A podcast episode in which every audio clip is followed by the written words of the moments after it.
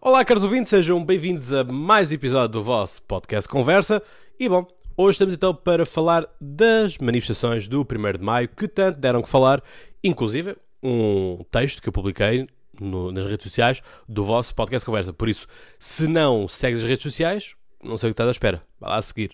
Tens lá conteúdos exclusivos para ti, em que podes participar também em votações, em conduzir também mais ou menos este podcast. Portanto, espero lá por ti para, enfim, poderes ter também acesso a esses conteúdos exclusivos. Este episódio vai doer a muita gente. Vai, vai. É que não escapa ninguém. Esquerda, direita, vão todos. E portanto, meus amigos, agarrem-se, uh, sentem-se confortavelmente, porque isto é capaz de doer alguns. Uh, e vamos ver que consequência que isso vai trazer.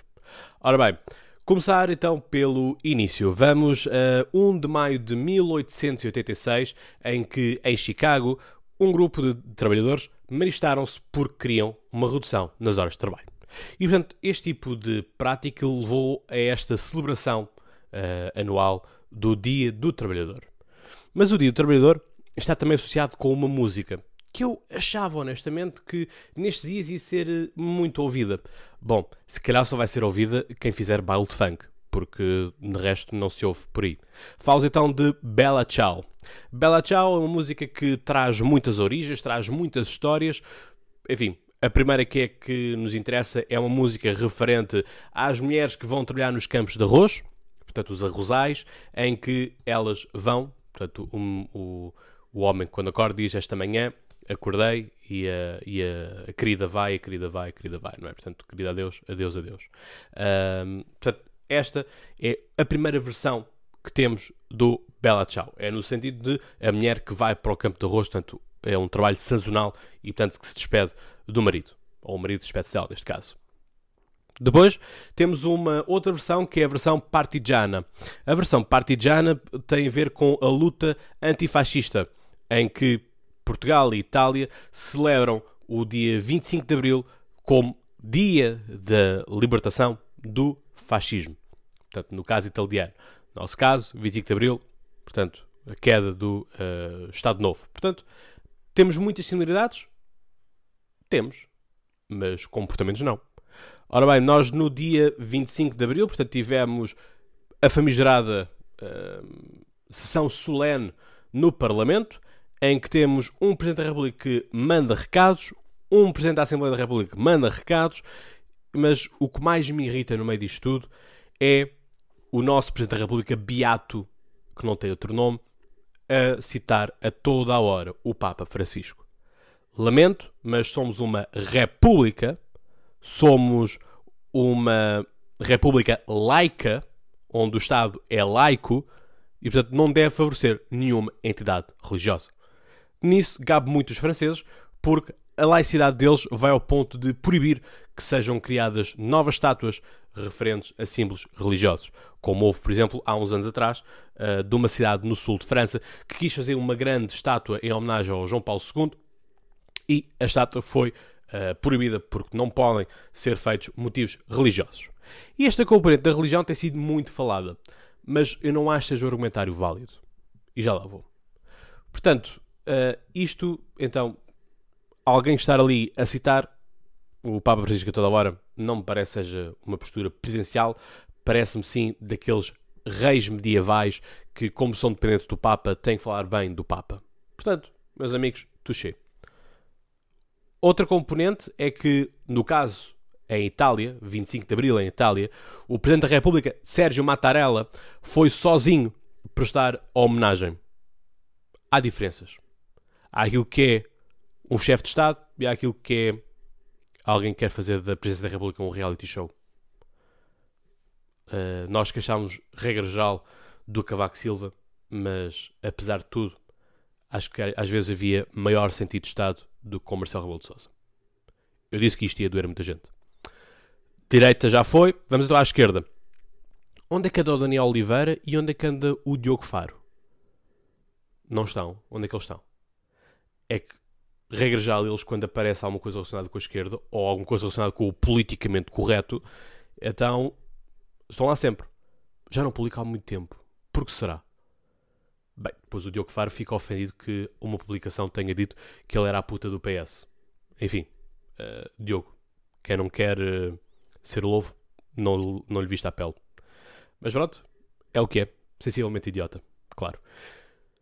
Seguindo então para uma análise mesmo propriamente dita daquilo que é esta manifestação, temos vários erros e só temos um partido que neste momento está certo. E garanto que não me revejo em nada neste partido. É o Chega. Pois é, no diploma em que nós temos o, a, o, a aprovação do estado de emergência, temos partidos que votam a favor e temos um partido que não vota a favor, e é o Chega.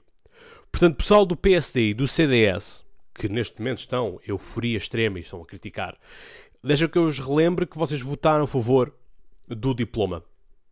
E, portanto, o diploma previa que fosse celebrado o uh, Dia do Trabalhador. Portanto, vocês deram carta branca para que esta manifestação acontecesse. E agora vocês podem dizer: Ah, mas nós não lemos. Pois, mas lessem. A maioria da nossa uh, classe política é feita por advogados, portanto, deviam estar mais que habituados a isto. Ah, mas há outra questão, que é aparecer uma notícia a dizer que PSD e CDS votam contra estado de emergência, não dá votos, não é? E depois também, mesmo que fizéssemos uma declaração uh, sobre o, o porquê, isso também não dava. Não dava porque isso também implica o jornalismo que nós temos. Temos um jornalista que uh, o que interessa é o soundbite, é o clickbait, mas depois gostam muito de criticar os podcasts dos youtubers que, por vezes, não é o caso deste podcast, usam títulos sensacionalistas. É bem, estamos bem, a sério. Isto está excelente. Eu disse que este podcast ia doer muita gente. Portanto, o que é que nós temos uh, nesta manifestação? Temos mil pessoas. Mas mais do que esta questão de mil pessoas na Alameda, temos pessoas que não são do Conselho de Lisboa. E temos o caso do meu Conselho, o Seixal, onde a Câmara Municipal de Seixal leva três autocarros. Lamento, mas os impostos que eu pago não servem de forma nenhuma para andar a meter gasolina para levar comunistas manifestantes para Lisboa. Lamento. Mas a Câmara Municipal de Seixal tem que perceber que só porque é comunista não implica que o comunismo transforme o Estado na propriedade privada do Partido Comunista. Portanto, o poder local não é propriedade privada do poder autarca comunista. Lamento, mas isto não pode passar em branco. Esta arrogância do Partido Comunista é horrível. É uma cegueira ideológica com a China, é uma cegueira ideológica com a Coreia do Norte, com a Venezuela, com a Bolívia. O comunismo matou muita gente e continua a matar nos dias de hoje. Mas esta arrogância cultural marxista é algo insuportável. Temos pessoas que nos dizem que a manifestação foi bem organizada e tem medidas de higiene e segurança. É curioso que nas imagens usadas pelos jornalistas víamos quatro pessoas a apanharem as bandeiras de todos. Mas estavam a agarrar essas bandeiras sem luvas, sem máscara, sem nada. Temos também o arménio Carlos, o antigo secretário-geral da CGTP, a tirar selfies. E onde é que está a distância de segurança? Onde é que está a boa organização? Não está. Pior que isto ainda é no caso do Porto, onde as bandeiras e os cartazes são deixados no chão. Sim, porque o chão é o sítio mais higiênico para, enfim, apanharmos alguma coisa. Nós, quando uma criança deixa cair um, alguma coisa no chão, nós dizemos sim, agora podes comer o bolo. Caiu no chão, mas pá, sem stress. É isto que eu não entendo. Há coisas que não, não faz sentido. E aquilo que eu escrevi no texto e mantenho é a questão de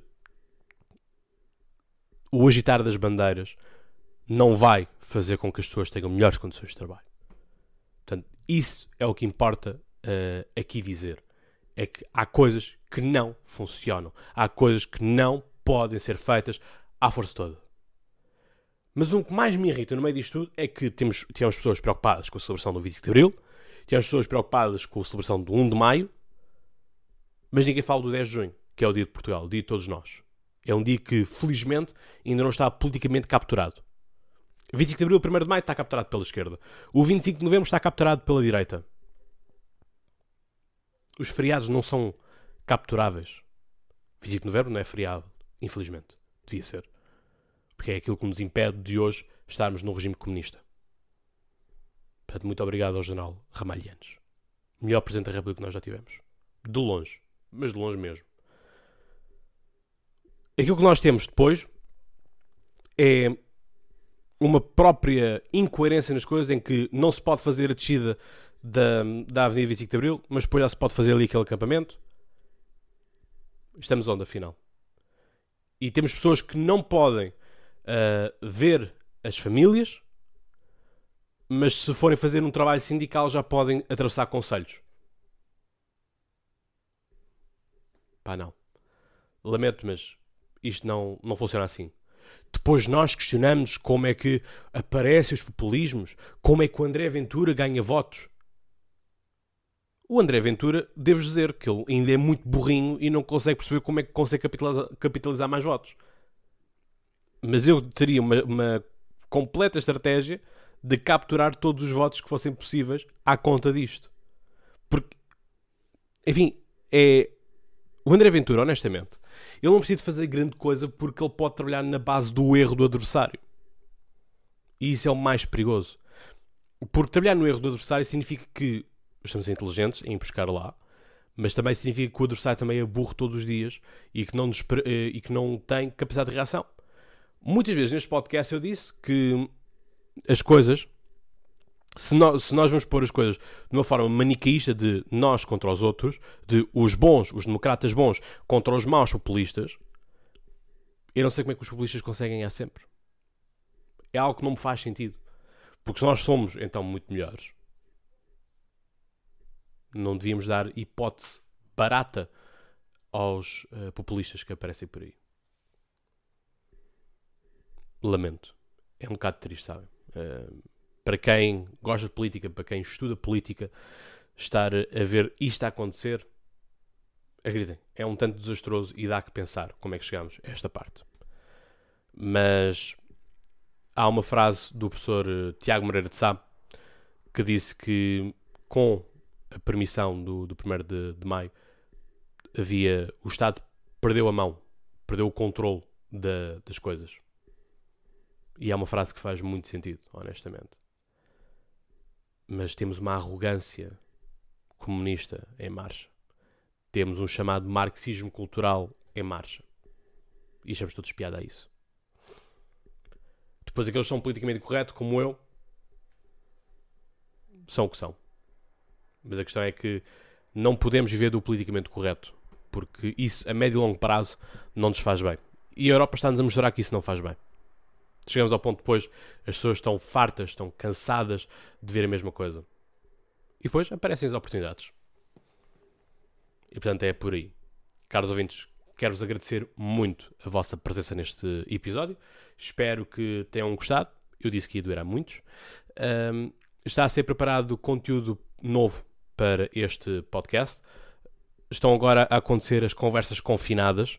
Uh, já houve com o Nuno Santos, já está gravada com o Paulo Fragoso da RFM e vai ser também gravada com o Nilton também, entre outras pessoas que também vão vir.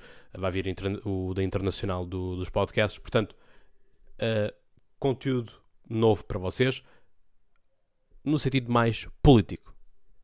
Bom, eu no próximo episódio que vos fizer sobre o sistema eleitoral das primárias americanas, eu vou-vos explicar melhor o que é, que é esse conteúdo. Ok? Já sabem, conto convosco nesse mesmo episódio. E como eu costumo dizer, e vocês sabem então mais que cor, até lá tenham boas conversas e já agora, não saiam de casa. Um abraço.